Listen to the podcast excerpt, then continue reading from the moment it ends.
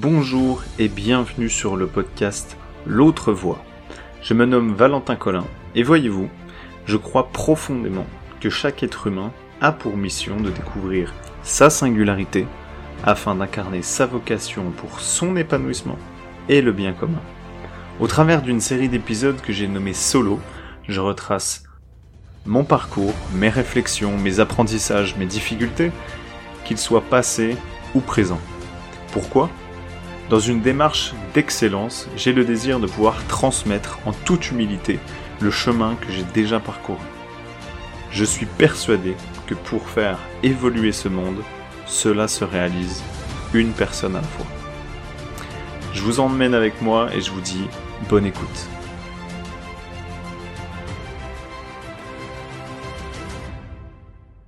Et si je te disais que les personnes un petit peu touche à tout, celles qui euh, bah, un petit peu sont curieuses, celles qui vont euh, papillonner, celles qui vont aller euh, regarder un petit peu à droite à gauche différents sujets, qui se passionnent, qui n'ont pas forcément de passion, mais qui justement vont aller explorer tout un tas de domaines et de secteurs. Si je te disais que ça, c'était le futur du travail et que c'était le futur du monde à part entier. Et bon, tu t'es peut-être aussi fait dire hein, dans la réalité que tu es bon au tout, et, mais que tu n'excelles en rien, que tu changes rapidement, que t'es pas trop stable dans tes prises de décision, que il y a quelque chose qui t'intéresse et puis après, tu sais pas pourquoi du jour au lendemain, t'as plus envie. Et ça, clairement, euh, c'est tout des choses que j'ai pu euh, entendre pour moi en l'occurrence. Donc laisse-moi aujourd'hui euh, t'apporter, alors ce sera pas forcément une une solution, euh, des étapes ou des clés comme je faire d'habitude, mais plutôt une perspective. Et j'aime bien euh, justement euh, un petit peu changer dans ce que je peux proposer. Et je vais commencer par revenir aux bases, c'est-à-dire que à l'évolution humaine. Aujourd'hui, on pourrait opposer justement ce monde-là, ce que j'appellerais et que un auteur dont j'y arrive cite plutôt de généraliste, pourquoi justement commence à prendre l'ascendant et a toujours pris dans l'histoire du monde l'ascendant sur les spécialistes? Sauf qu'aujourd'hui, on a renversé la tendance. Je m'explique, c'est que dans l'évolution humaine, avant, il y avait deux, euh, on va dire, races de humains qui existent, qui cohabitaient sur la Terre, qui étaient euh, le Néandertal et euh, l'Homo sapiens. Et le Néandertal, lui, c'était un spécialiste. C'est-à-dire que, en tant que spécialiste, il était beaucoup plus résistant que l'Homo sapiens, il était beaucoup plus costaud, il était beaucoup plus euh, bah, tout simplement fort dans le fait de résister aux températures euh, faibles, donc qui, vivait plutôt dans les continents euh, Europe et Nord-Europe actuels. Et donc du coup, c'est quelqu'un qui bah, justement avait un, mode de vie, avait des, densités osseuses, avait une, une, pilosité beaucoup plus élevée qui pouvait euh, subir des hivers hyper frais et froids. Et puis, euh, le petit Homo sapiens, lui, euh, bah, il était bon un petit peu partout. Mais dès que ça commençait à être extrême, on va dire qu'il en souffrait beaucoup plus. Mais c'est pas pour autant qu'il mourait de ça. Quand il est venu des pays chauds, en remontant d'Afrique, etc., ce qui s'est passé, c'est que quand le climat global de l'humanité, du monde, de la Terre s'est réchauffé, c'est-à-dire que dès que le Néandertal a, eu un facteur dans son environnement qui a changé, eh ben, il devenait clairement inadapté à ce milieu-là. Et celui qui était adaptable, pour le coup, ben, a survécu et on est une descendance de ça. D'ailleurs, petite anecdote au passage, on sait aujourd'hui que toutes les personnes euh, qui ont naturellement les cheveux roux ont au moins des gènes euh, de Néandertal euh, dans, dans, le sang. Bref, ma vie est, géniale. Essaiera de replacer ça dans un, dans un dîner euh, un coup. Donc, pour enchaîner, c'est que bah, le monde du travail, il est. On a un petit peu oublié ce truc-là de l'adaptabilité. C'est qu'en fait, on a créé un monde.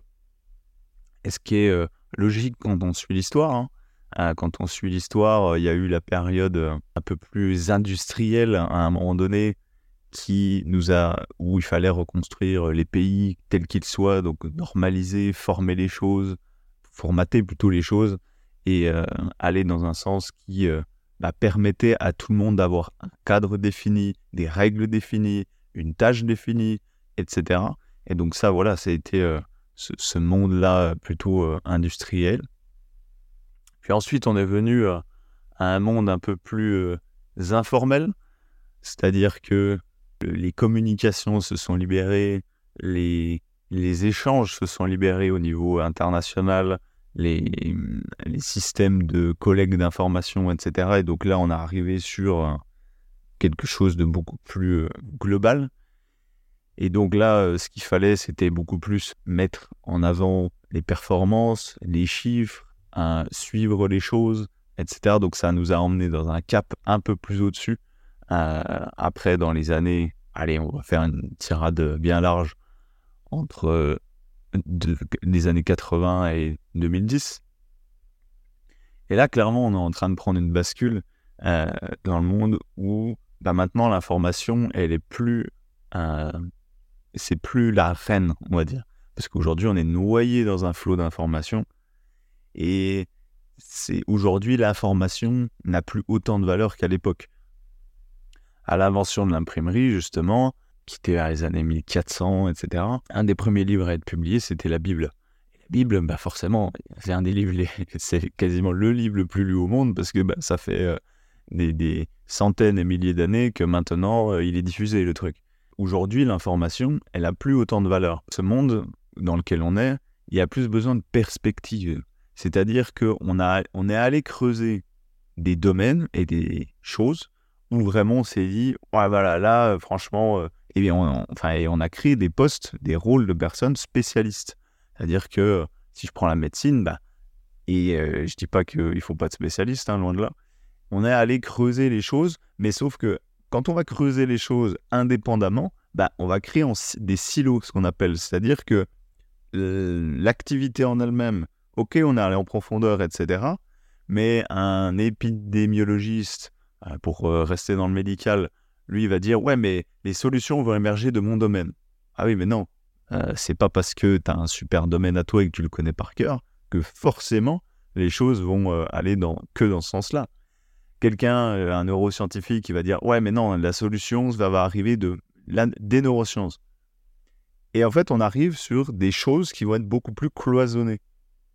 Et le spécialiste est bon, entre guillemets, à creuser quelque chose, mais des fois a peut-être tendance à aller et je ne fais pas une généralité, à aller bah, justement euh, se cloisonner par rapport aux autres matières. Et sauf que là, le rôle du généraliste est de dire Et les gars, le but, c'est d'aller faire des ponts, en fait, entre les matières, entre les choses. Mais pour aller faire des ponts, bah, il faut connaître un domaine suffisamment pour le comprendre, et puis aussi pour discuter avec euh, les spécialistes du domaine, et puis aussi aller voir des spécialistes d'autres milieux, d'autres secteurs, d'autres, euh, bah justement, voire carrément d'autres matières. Des fois, quand tu veux aller euh, créer une innovation, souvent, c'est l'agrégation de plusieurs euh, éléments et sources d'informations et que tu vas ensuite condenser dans une vision des choses, dans une ligne, bref, dans une problématique aussi que toi, tu veux régler. Et c'est là où moi, je trouve les choses oufissimes, ça crée des solutions auxquelles les gens se disent Ouah, dis donc, on n'a jamais pensé, euh, le mec c'est un génie, etc. Mais non, c'est que cette personne-là qui aurait pu faire euh, une découverte XY, eh ben, tout simplement, euh, tu peux te dire qu'il a agrégé, on va dire, des choses qui existaient déjà. Et c'est ça aussi qu'on appelle la créativité. Des fois, on n'a pas besoin de faire une, une peinture, une sculpture ou la musique pour dire qu'on est créatif. Associer deux choses d'univers différents, c'est que c'est une part de création aussi. On parle justement euh, de l'adaptabilité des généralistes, hein, des personnes donc qui euh, aimeraient aller dans plusieurs milieux, dans plusieurs secteurs pour bah, tout simplement euh, déjà se nourrir elles-mêmes, mais aussi leur faire, bah, déjà, si toi tu es concerné par le sujet, te faire confiance si bah, tu as ce mode de fonctionnement-là, parce que ça a de la valeur. Même si tu ne le vois pas encore, ça a clairement de la valeur. Et ça a du lien évidemment avec ton mode de fonctionnement et je te renvoie à d'autres épisodes que j'ai déjà pu faire dans le passé. Moi je pense qu'on va vers quelque chose où euh, on va plus être dans spécialiste ou généraliste, mais plutôt spécialiste et généraliste en même temps. et reconnaître la valeur des deux en même temps. Tu vois, par exemple, il y, a deux auteurs qui sont un peu opposés, euh, qui s'appellent euh, donc le premier Malcolm Gladwell, qui dans son livre euh, Outliers, en français Tous Winners, et puis un autre qui s'appelle David Epstein, qui a écrit un bouquin qui s'appelle Range, le règne des généralistes, pourquoi ils triomphent dans un monde de spécialistes. Je me suis aussi appuyé clairement sur leur vision des choses à eux deux. Et bah, on va dire que l'affrontement un petit peu intellectuel au début se faisait clairement sur ouais, mais est-ce que c'est est-ce que c'est plutôt les spécialistes Ouais, mais est-ce que c'est plutôt généraliste? Alors ils, ont pris surtout des domaines et des secteurs comme on va dire hyper cadrés et réglementés comme le sport. Et le point de vue de Malcolm Gladwell, qui est plutôt du côté spécialiste, c'est ah oui, mais dans le sport, alors il prenait des cas euh, comme euh, Tiger Woods, il prenait comme des champions d'échecs, il prenait, euh, on va dire, qui étaient dans des milieux hyper réglementés et cadrés. C'est-à-dire que bah, j'ai fait un épisode là-dessus où je parlais des jeux finis et jeux infinis. Le sport, c'est des jeux finis. C'est le geste, on sait ce que c'est le geste, on sait sur quoi t'évaluer, on sait que si la balle tu la mets à tel endroit, tu vas être performé, on sait que si tu la fous dans le sable, dans le bunker, euh, tu vas, c'est pas bon. Euh, on connaît les techniques, les méthodes, et à travers de tout ça, bah, évidemment, tu peux te raffiner, t'entraîner, et c'est là où il parle de la pratique délibérée, épisode que j'ai parlé, aussi, hein, en référence à Top Gun, je aller le voir, écoutez, et ben euh, tout ça, c'est des mondes qui sont clairement définis. Et puis, en, l'occurrence, il est allé sur le même terrain, David Epstein, qui à la base est un journaliste sportif pour le magazine Sport Illustrated, je crois. Et euh, à la base, il a pris pareil un sportif, mais lui, il a pris Rafael Nadal, par exemple. Et il faut savoir que Rafael Nadal n'a pas pratiqué le tennis avant ses 14 ou 16 ans, alors que Tiger Woods a commencé le golf à 3 ans. Et bah, il y a un adage qui dit que oui, mais à partir de euh, tel âge, euh, c'est plus possible de développer certaines qualités, notamment dans le sport ou dans certaines disciplines qui demandent beaucoup de rigueur et d'implication, etc. C'est un postulat en fait, c'est dire où est-ce que, bon, sans parler des enfants, hein, limite je pourrais y revenir après, mais aujourd'hui on est dans un monde, si on parle juste du monde du travail déjà pour commencer, mais évidemment c'est bien plus large, mais c'est, c'est, on n'a pas de monde avec une règle on est dans un monde justement, ce qu'on appelle VUCA, euh, ou VICA en français, euh, donc c'est un acronyme qui veut dire volatile, incertain, complexe et ambigu. Et dans ce type euh, de monde où ben, on ne comprend pas bien les choses, les, maintenant il y a des interactions qui se font, il y a un domaine qui va disrupter, vraiment complètement chambouler un domaine. c'est complexe parce que bah, tout le monde dit tout et son contraire, donc nous on a un peu perdu là-dedans. Ambigu parce que une fois, on nous dit quelque chose, puis en fait, après, euh, c'est autre chose qui marche. Donc, dans prenant en considération ce, monde, eh ben là, tu vas arriver à un mode. Euh, ben, en fait, il n'y a plus de cadre. Donc, les généralistes, clairement, ils ont leur place aujourd'hui et il faut la revendiquer, la place. Pour dire, ouais, mais du coup, euh, je sais pas trop comment me placer parce que tu vois, je sais plein de trucs. Alors, après, se positionner et parler de ton expertise, de ce que tu sais faire, de ton comportement, etc., c'est un truc à part entier, par contre. Ça, c'est limite autre chose. Mais après, sur de la prise de parole, sur du, on va dire, coaching ou de l'accompagnement à mieux se présenter ou de faire un pitch, etc., chose que j'ai déjà faite, euh, moi, auprès de, centaines de personnes, pour le coup, maintenant, et eh ben clairement, euh, ça, ça s'apprend. Mais reconnaître que toi, tu as une posture ici, actuellement, dans le monde, dans ce qui joue aujourd'hui, clairement clé, ça, c'est autre chose. Donc voilà, moi je distingue vraiment euh, bien les deux et je voulais, euh, par cet épisode, justement, t'en rendre compte. Évidemment, je te renvoie à l'épisode, l'interview que j'ai faite avec Sonia Valente sur les multipotentiels, parce que ben, y a un lien généraliste multipotentiel, c'est deux mots différents, mais clairement on est à peu près sur la même thématique. je vais prendre mon cas personnel pour un peu conclure justement là-dessus. C'est que j'ai eu dans ma carrière, on va dire, humble, au début, je comprenais pas, en fait. Je comprenais pas pourquoi il y a des sujets qui m'intéressaient. Et j'étais euh, tenté par certains trucs, et puis après, je changeais. Euh, donc, euh, moi, j'ai commencé par, par des, un diplôme dans la menuiserie, dans l'agence, donc tout ce qui était travail du bois. Puis après, je suis allé plutôt dans le commercial parce que j'aimais la relation aux autres. Et puis après, euh, je suis allé plutôt dans le sport parce que c'était aussi une passion personnelle. Donc je me dis, ouais, je veux faire ça. Donc ça, j'ai fait un certain temps. Après, euh, je me suis dit, ouais, non, euh, il y a d'autres trucs qui m'attirent. Moi, c'est plutôt l'entrepreneuriat. J'aimerais accompagner en ligne, etc. Donc j'ai testé des trucs. Et je me dis, ouais, mais moi aussi, j'aimerais écrire des livres. Ouais, mais j'aimerais faire des conférences. Ouais, mais... en fait, les idées, ça s'arrêtait pas. Et je me disais, ouais, mais lui, il dit ça dans le business, mais euh, plutôt dans la compréhension de l'humain, il y a ça. Donc si on les commence à les mettre en commun, ça n'a plus rien à voir. Et j'étais pris par ce flot, euh, on va dire, incessant de, de pensée, de connexion, euh, on va dire, intellectuelle, neuronale, des sujets, des concepts, des choses que je pouvais mixer. Et en fait, clairement, j'étais noyé à travers tout ça.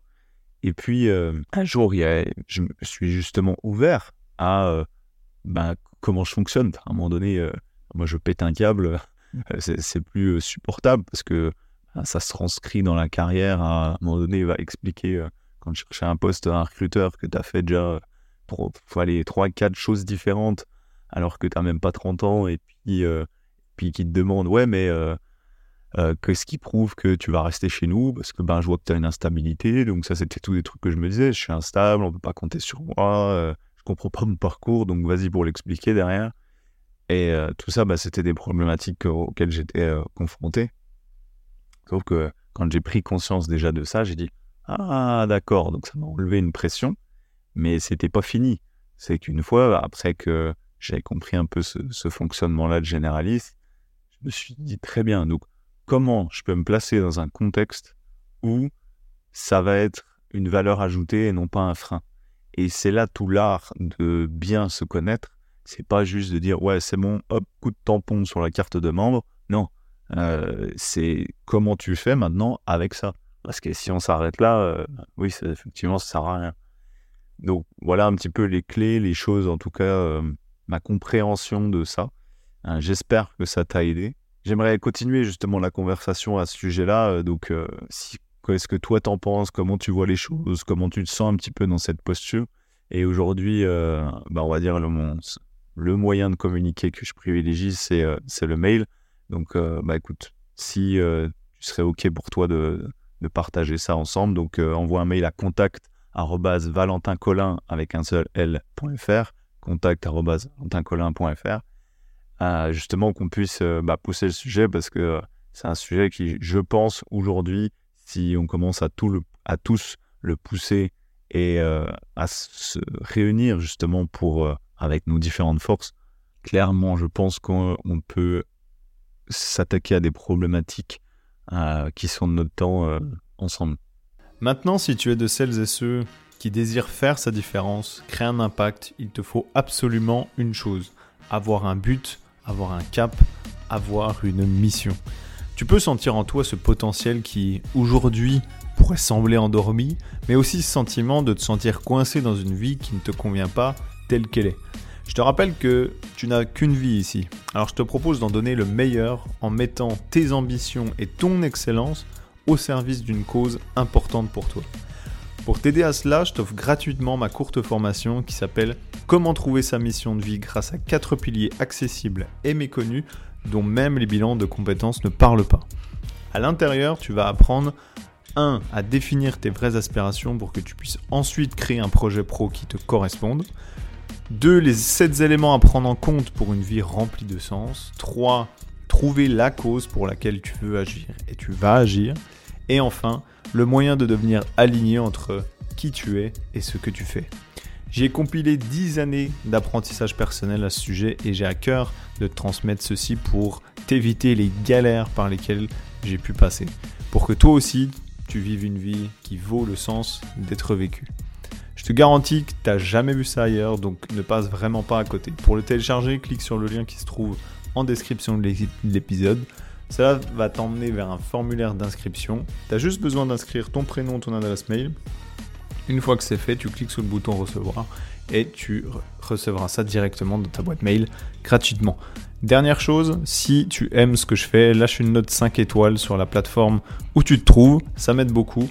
Et évidemment, abonne-toi au podcast pour être averti en premier des nouveaux épisodes à venir.